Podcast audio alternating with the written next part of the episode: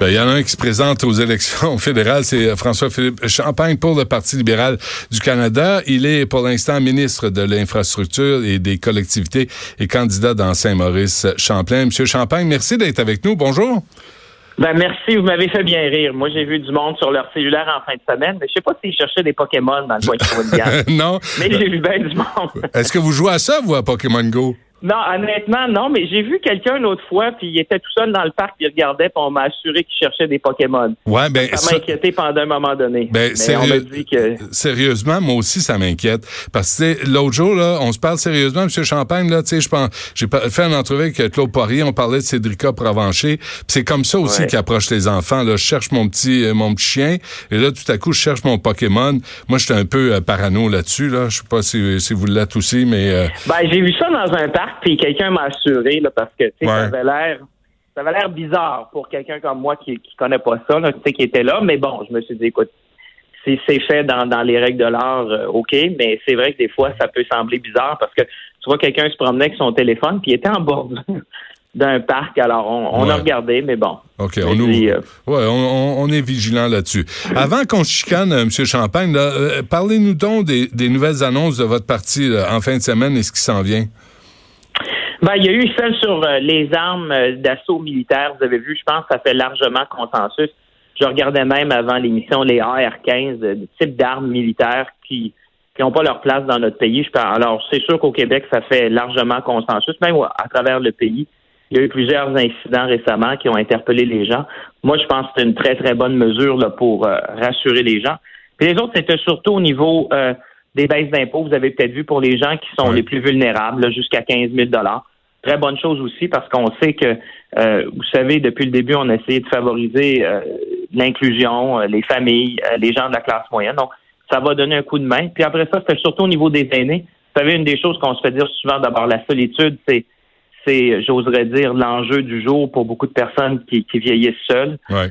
donc, donner un coup de main à ceux qui sont veufs ou veufs, puis même l'augmentation un petit peu du, supplément de revenus garanti parce qu'on sait, c'est vrai en milieu urbain, mais c'est vrai en région, hein, M. Dutrisac, je sais que vous connaissez bien les régions du Québec, mais il y a beaucoup de solitude aussi. Alors, ça donne un coup de main à ces gens-là là, pour pouvoir continuer d'être actifs. Ouais, et votre patron a annoncé aussi euh, une intention de réduire de 25% les frais cellulaires? Hum.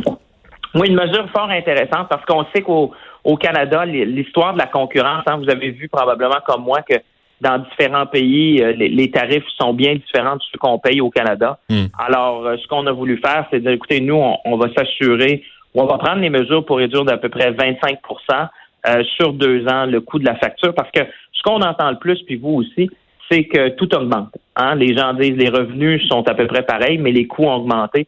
C'est des mesures qu'on essaie de voir dans une famille typique. ben, on le voit chez nous. Moi, je regarde avec les enfants, comme, comme ceux qui nous écoutent, qu'est-ce qui coûte plus cher.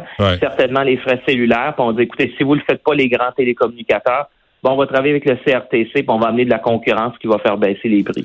Bon, là, il y a eu la, saga euh, Blackface, Brownface. Avant de parler de ça, avant de parler de l'impact sur les sondages, euh, M. Champagne, je, veux juste savoir à quel point pour vous, là, euh, à quel point c'est frustrant de répondre des gestes de votre patron? Ben, c'est un enjeu. Moi, je pense qu'il a fait la bonne chose. Je vous disais, M. Dutrisac, quand j'étais sur le terrain, vous me connaissez, moi, je suis un, politicien qui, était de terrain. Les gens m'en ont peu parlé. Parce que les gens me disaient, écoutez, pour moi, il a fait la bonne chose, il s'est expliqué, il s'est excusé. Euh, tout ce qu'il avait à dire là-dessus, d'après moi, a été dit. Hein. Tout le monde en a parlé, je pense, depuis la dernière semaine.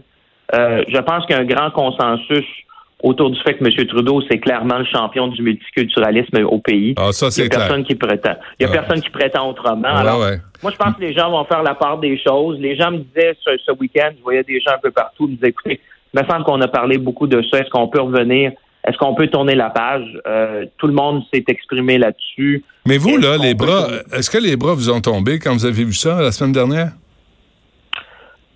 Ben, c'est un épisode. Écoutez, moi, j'étais pas au courant. C'est sûr que j'étais content de voir ces explications puis le contexte dans lequel ça avait été fait. On parle de quelque chose qui s'est passé il y a plus de 20 ans dans un contexte. J'ai aussi appris, hein. Je vais vous dire, M. Dutrisac, moi, je veux, peut-être comme la plupart des Québécois, je n'étais peut-être pas au courant de toute l'origine du blackface. Hein. Je me mm. suis renseigné. Ça vient des États-Unis dans le temps. euh, de Jim Crow avec euh, tout le phénomène des esclaves aux États-Unis. Ah, c'est un vrai fond raciste, là. ben oui. Alors que dans ce contexte-là, je pense pas qu'on peut prétendre qu'il y avait ce fond-là. Moi, il a fallu que je me renseigne, probablement comme d'autres, pour bien comprendre l'origine, qui est purement qui, en tout cas qui, est largement américaine. Hein. Non, mais comprenez-vous la tendance de votre de Justin Trudeau à vouloir se déguiser tout le temps? Tu sais, il l'a fait même quand il était premier ministre. Euh, avant, là, tu dis c'est un party, on peut comprendre, mais là, plusieurs fois, il s'est déguisé euh, en, homme noir ou en Aladdin. Euh, mais là, tu sais, pendant son mandat aussi, il s'est déguisé en Indien. En, tu sais, je veux dire, lui avez-vous parlé, lui avez-vous dit c'est ben, assez ben, les costumes de Justin? Vous savez, on est on est assis un à côté de l'autre en chambre je suis derrière lui. on a souvent la chance de se parler. Je pense qu'il a appris de ça. Écoutez, faire ça de bonne foi, euh, et, je pense que c'était certainement le contexte à chaque fois qu'il l'a fait, mais c'est sûr que comme premier ministre, le standard est différent. Alors, je pense qu'il a appris de ça. Vous l'avez vu parler un petit peu même euh, quand on est revenu sur le voyage en Inde. Mais des fois, je vois des amalgames. Je vais vous dire ça, M. Dutrisac, parce que moi, je viens de, la Mauricie avec Saint-Tite. Il y a des gens là, qui disaient, ben là, il est venu puis s'est habillé de façon western. Ben, je m'excuse, mais à Saint-Tite, dans le festival western où il y a 750 000 personnes, où c'est le plus grand festival country western d'Amérique du Nord dans l'Est, hmm. ben, c'est sûr qu'on s'habille comme ça.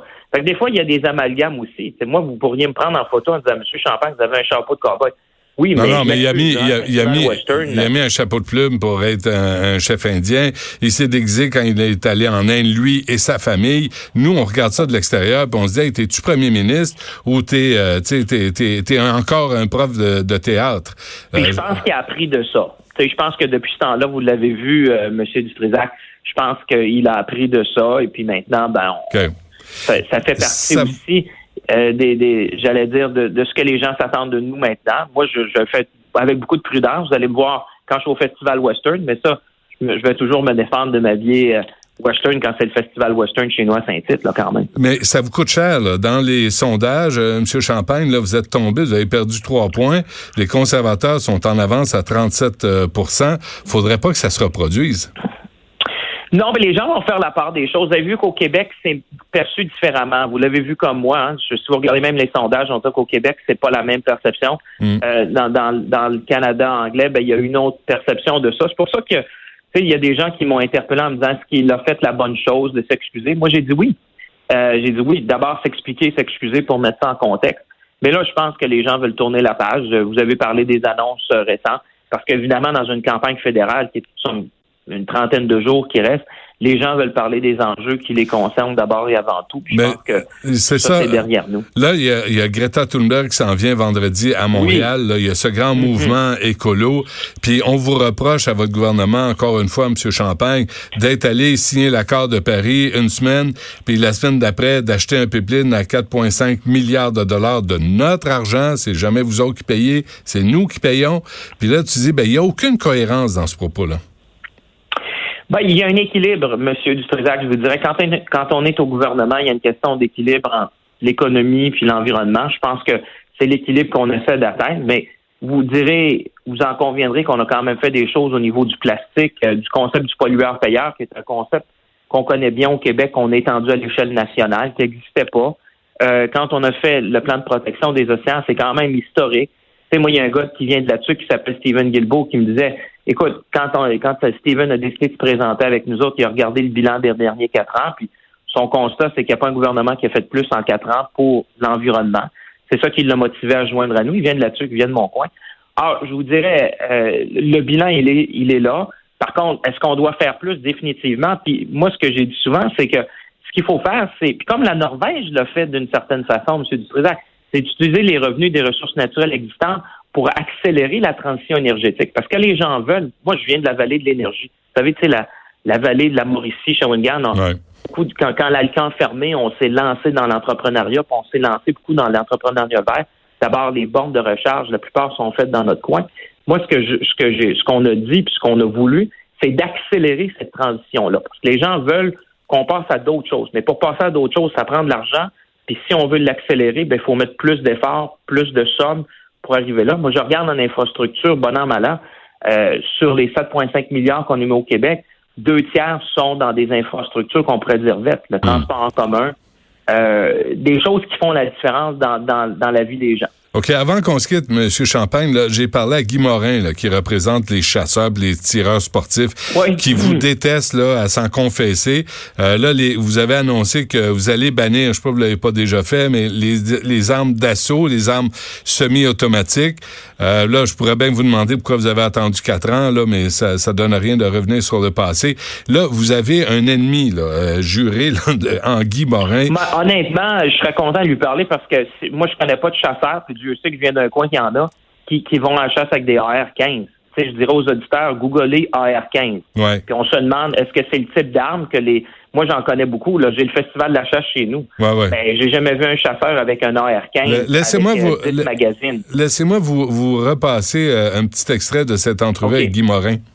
Et quand Justin Trudeau dit Nous savons que vous n'avez pas besoin d'une arme d'assaut de type militaire conçue pour tuer le plus de gens dans les plus brefs délais pour tuer un chevreuil, vous lui répondez quoi? Ben moi, je lui réponds, c'est que présentement, tout, ça, c'est très bien régi.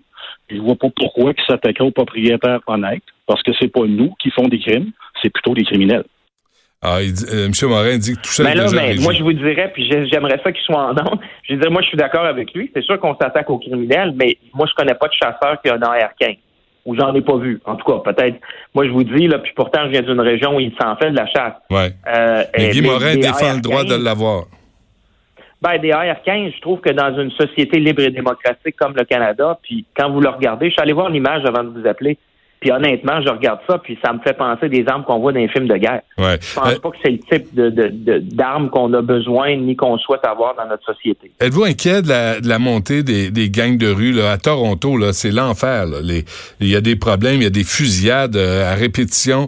Ici à Montréal, euh, on donne pas notre place non plus. Dans, dans l'Ouest non plus. C'est, est-ce que c'est un problème au Canada pour la sécurité Ben, publique? je pense que c'est pour ça que vous avez vu les villes prendre le leadership aussi là-dedans, en disant qu'assez, c'est assez. Il y, a, il y a des mesures qu'on devra considérer. Les villes, vous avez vu la ville de Toronto, je pense qu'elle est en train de considérer euh, certaines mesures. C'est sûr que euh, nous, on regarde ça avec euh, beaucoup d'intérêt. C'est Bill Blair qu'on a nommé ministre de la Sécurité.